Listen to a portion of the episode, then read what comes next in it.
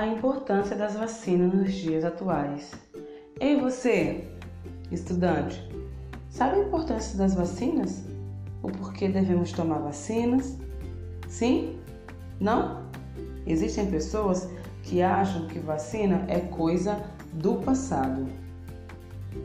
Mas a conscientização sobre a importância da vacina é um assunto bastante discutido atualmente. Elas atuam na defesa do organismo contra agentes infecciosos e bacterianos. Doenças como sarampo, meningite, coqueluche, hepatite, entre outras, hoje estão controladas graças ao elevado índice de imunização.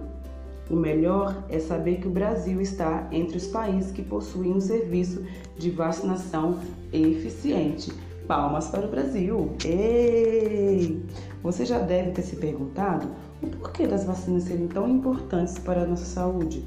As vacinas, elas são essenciais para blindar o organismo contra doenças que ameaçam a saúde em todas as idades. Doenças que são altamente contagiosas e bastante comuns no passado, como o tétano, a paralisia infantil, o sarampo, a cachumba e a rubéola, praticamente já não existem mais no Brasil. Isso se justifica graças ao alto índice de vacinação no país. São mais de 90% das crianças já vacinadas. Mas, atualmente, estes índices estão caindo em virtude dos movimentos anti-vacinas. Esses movimentos têm ganhado força devido à autonomia adquirida pela população para a prática não científica da medicina baseada em fatos não comprovados via redes sociais ou sites leigos. Os movimentos anti-vacinas eles vêm ocasionando a desconstrução progressiva da autoridade médica e têm contribuído bastante para os extremos de negação das evidências científicas. Nos últimos anos, temos registrado surtos de algumas doenças consideradas já controladas, como sarampo, cachumba, a coqueluche, entre outras, e o surgimento de novas enfermidades.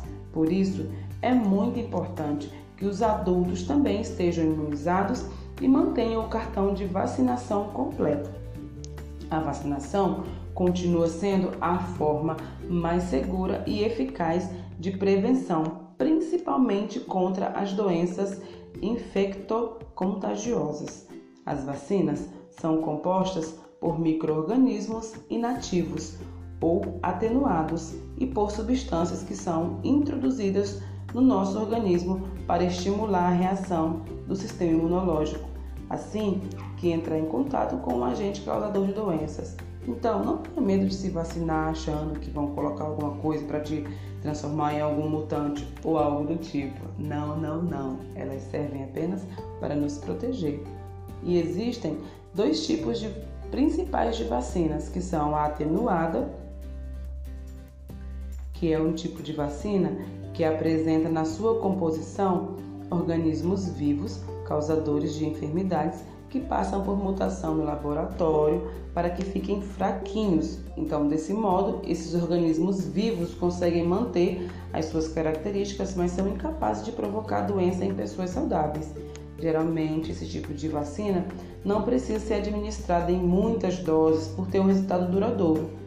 Exemplos dessa vacina atenuada, elas é a que combate o sarampo, a cachumba, a rubéola e a febre amarela.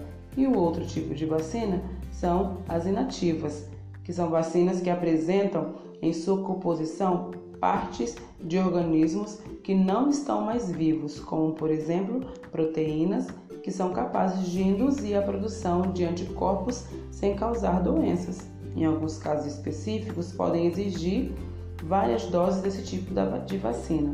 As principais vacinas do tipo inativas são as contra hepatite A e B, raiva, meningite, cólera e febre amarela.